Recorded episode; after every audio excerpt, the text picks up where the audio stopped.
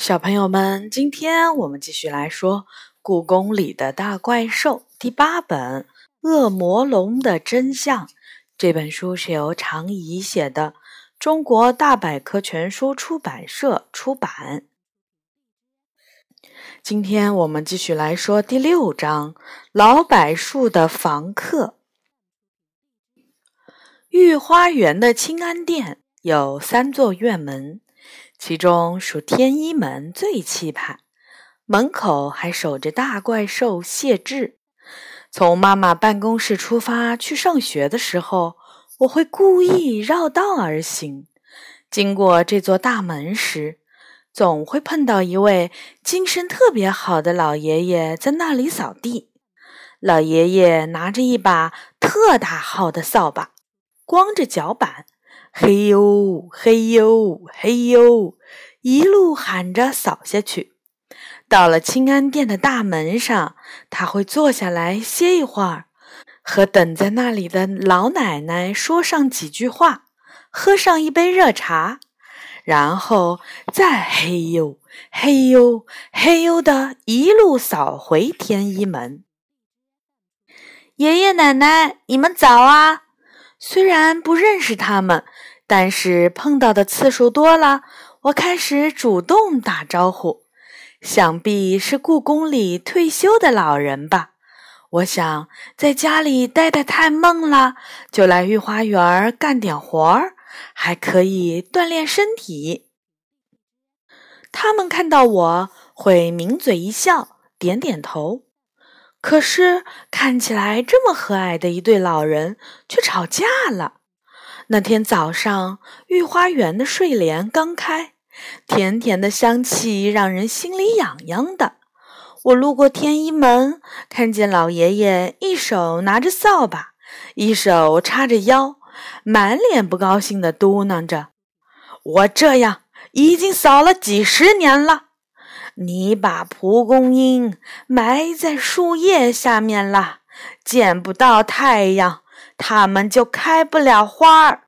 老奶奶一个劲儿的埋怨：“蒲公英厉害着呢，就算长在石缝里也能开花。这点树叶算什么？”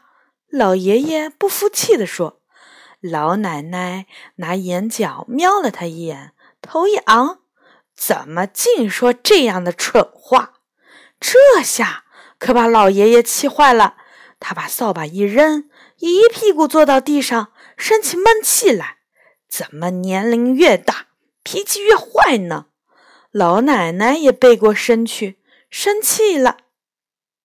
沉默了好一会儿，老爷爷突然蹦出一句：“我看咱们俩还是分开过吧。”我被吓了一跳，就因为这么点小事儿，老爷爷就要和老奶奶离婚吗？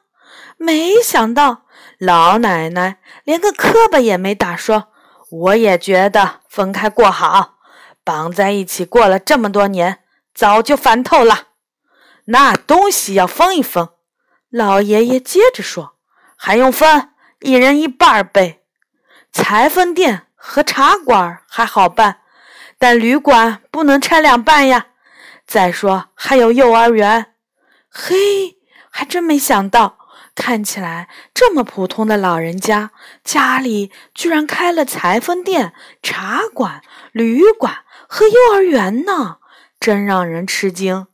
不过，为了一丁点儿小事就分家，是不是有些太夸张了？我刚打算劝劝他们，一个细细的声音却在我耳边响起来：“千万不能分家呀！”我扭头一看，哟。这不是松鼠一家吗？两只拖着毛茸茸大尾巴的松鼠旁边，还站着两只松鼠宝宝。松鼠爸爸对老奶奶说：“那些落叶就交给我们吧，我正好抱回去垫窝，不会让他们爱蒲公英的事儿。您不要生老爷爷的气了。”老奶奶说：“不光是这些落叶，那老头子就是粗心。”上次还堵了蚂蚁窝的入口，老爷爷急了，一下子跳了起来，说：“我什么时候堵蚂蚁窝了？还不承认？”老奶奶咂着嘴说：“就是树根那里的蚂蚁窝，不是被你的落叶堵住了吗？蚂蚁窝又不是只有一个入口，人家蚂蚁都没说什么，你怎么老是唠叨这件事儿？”老爷爷气哼哼地说：“我看还是分开过好，耳朵都被你的唠叨磨出茧子了。”嗯嗯。老奶奶一个劲儿的点头，说：“我早就想一个人省心的过日子了，千万不能分家呀！”又一个奇怪的声音从我的头顶的方向传来，我抬起头，看到的是一只漂亮的虎斑蝶，它的翅膀简直像天鹅绒一般的绚丽闪亮。一个人过日子有多孤独，我是深有体会的。虎斑蝶对老爷爷说：“收集树浆和花露，去蜜蜂那里买蜂糖，刷完杯子还要烧开水。就算再忙，也没人能帮忙；累病了，也没人能照顾。还是两个人在一起，互相照应的日子舒服。”老爷爷反驳。话虽然这么说，但一个人过日子又轻快又没人唠叨。我已经听了几百年的唠叨了，能静下来听听风声多好。听风声，我看你就等着喝西北风吧。老奶奶一点儿也不示弱地说：“ 要是能不照顾这个老头子，我也能干点自己喜欢的事情。”你别以为离了你我就没办法活！老爷爷嚷了起来。那就分家吧！老奶奶干脆地说：“裁缝店归我，茶馆归你。至于旅馆和幼儿园……”老奶奶突然朝着旁边大柏树树枝上的一群麻雀喊：“喂！”你们的旅馆想跟着我，还是那个怪老头？我暗暗吃了一惊。难道老爷爷、老奶奶开的旅馆是麻雀旅馆？树枝上的麻雀们被他这么一问，乱作一团。不要分家呀！还真要闹分家，这可怎么办？旅馆肯定要归我。老爷爷瞪圆了眼睛说：“这种费力气的买卖，你可干不了。”老奶奶瞪了老伴儿一眼说：“平时旅馆里的事情，你什么时候管过？还说我干不了？哼！”眼看着他们又要吵起来了，一只麻雀儿出声了。怎么能说分家就分家呢？大家一起热热闹闹的过日子，不是挺好的吗？平时多亏了你们的照顾，我们才有一个落脚的地方。怎么也不愿意看到你们分开，两位还是和好吧。这种事情除了两口子以外，你们都不能理解。老奶奶嘟嘟囔囔地说：“就算我们分开。”也照样会给你们很好的照顾，夏天的阴凉，秋天的果实，冬天的避风港，这些一样都不会少。话虽然这么说，但真要是分开了，麻雀的话还没说完，老爷爷就嚷了起来：“你们不要劝了，这次我下定决心了，以后就一个人清清静静的过日子。”扫地也好，松土也好，再也不会有人在一边瞎抱怨。他一边嚷，一边偷偷瞄着老奶奶。老奶奶这回没说话，只是喝着茶壶里的热茶。爷爷奶奶这是要离婚吗？一个小的不能再小的声音响起。我左看看，右看看。找了半天，才在大树上发现了一只长着长长触角的天牛。它哆哆嗦嗦地站在那儿，随时提防着树枝上的麻雀。天哪，连虫子也来劝架了！我们的幼儿园没有你们可活不了啊！天牛说：“那些白白胖胖的幼虫，要是没个安全的地方，就都成了鸟儿的午餐啦。”幼儿园就由我来照顾吧。老奶奶说话了，老爷爷撇了撇嘴说：“你倒是什么事都想管啊！”我越看越觉得有点不对劲。麻雀旅馆、天牛幼儿园，这对老爷爷老奶奶到底是什么人啊？这到底是怎么回事儿啊？一不留神，我脱口而出：“松鼠、蝴蝶、麻雀、天牛都吃惊地看着我。哟，忘了还有个小姑娘在这里。”老奶奶捂住了嘴。李小雨，李小雨，她是李小雨。几只认识我的麻雀儿叽叽喳喳地叫了起来。小姑娘，让你看笑话啦！老爷爷不好意思地说。我睁大了眼睛问：“爷爷，您和奶奶到底是什么人啊？”麻雀儿又抢话了：“爷爷奶奶是百郎和百娘。”是御花园有名的连理柏，我大吃一惊。御花园的连理柏，谁会不知道呢？两棵巨大的柏树，树干在四百年的生长中融为一体，在天愿为比翼鸟，在地愿为连理枝，所以故宫里的叔叔阿姨们都称这棵树为爱情树。真没想到，老爷爷老奶奶是连理百的树精啊！你们是怎么连在一起的呢？我问。这谁还记得呢？老奶奶说。不过听英华殿的九莲菩萨说，前世我们有一段未结的姻缘，百娘和百郎就是我们那时候的名字。我们曾在前世许愿，来世要生死不离，所以哪怕我们成了柏树，今生也一直缠在一起。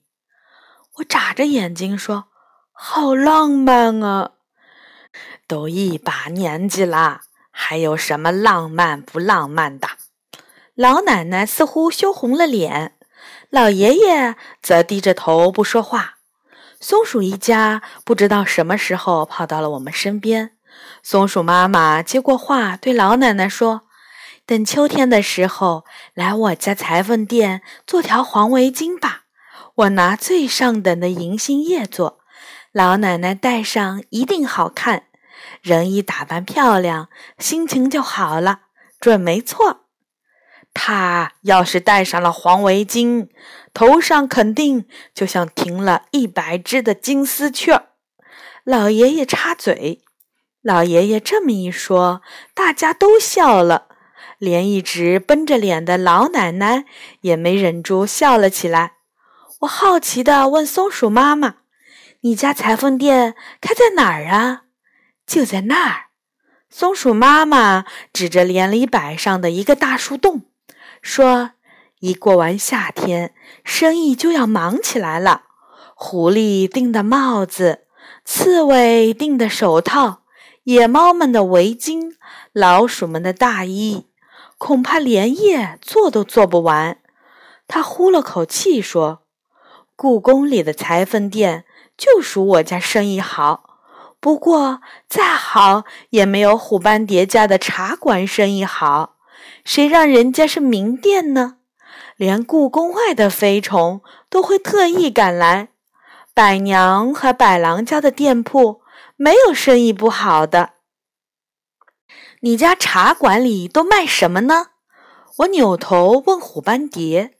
虎斑蝶扇扇翅膀说：“我家主营蜂蜜，花粉特饮。”最有名的是百枝蜂蜜茶，都是用新鲜的树枝和最好的蜜糖做的，好喝又去火，真想尝尝呀！我舔舔嘴唇。虎斑蝶指着连理柏最高的一个树梢说：“就在那里。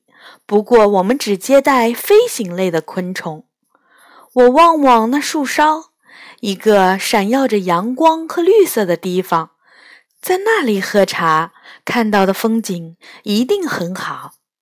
那天牛幼儿园又在哪里呢？我问老奶奶。老奶奶眯着眼睛说：“这你可看不见，它们都躲在树皮下面呢。那些白白胖胖的天牛幼虫，故宫里的鸟没一个不爱吃的，不保护好可不行。真好啊！”我无比神往地说：“有蝴蝶的茶店，松鼠的裁缝店。”还有麻雀旅馆和天牛幼儿园，我都想要在连里板上安家了。远处刮来了一阵风，带来了一大片乌云。天空中突然下起了细细的雨，呀，下雨了！下雨了！下雨了！松鼠躲回了树洞里，蝴蝶躲到了叶子下面。麻雀儿们呼啦飞上了树梢，天牛钻到了树皮下面。老爷爷和老奶奶呢？迷迷蒙蒙的风和细细密密的雨丝吹过来，他们的身子逐渐变得透明，变成了淡淡的、不可思议的绿色的光。呀，要迟到了！我跳了起来。三步并作两步朝天一门外跑去，刚跑几步，就听到身后有嬉笑声。我猛地回头，看到被雨淋湿了的连里柏发出了耀眼的光芒。那两棵粗壮的树干，经过多年的风吹雨打，早已长在了一起，看起来就像是一棵白树一样。百娘和百郎真的会分开吗？我才不信呢！那棵粗大的树干里早已你中有我，我中有你，谁还能分得清呢？就算他们自己，恐怕也分不清了吧。好，这章呢就讲完了。下一次呢，我们会来说第七章。鬼鸟的秘密，小朋友们晚安。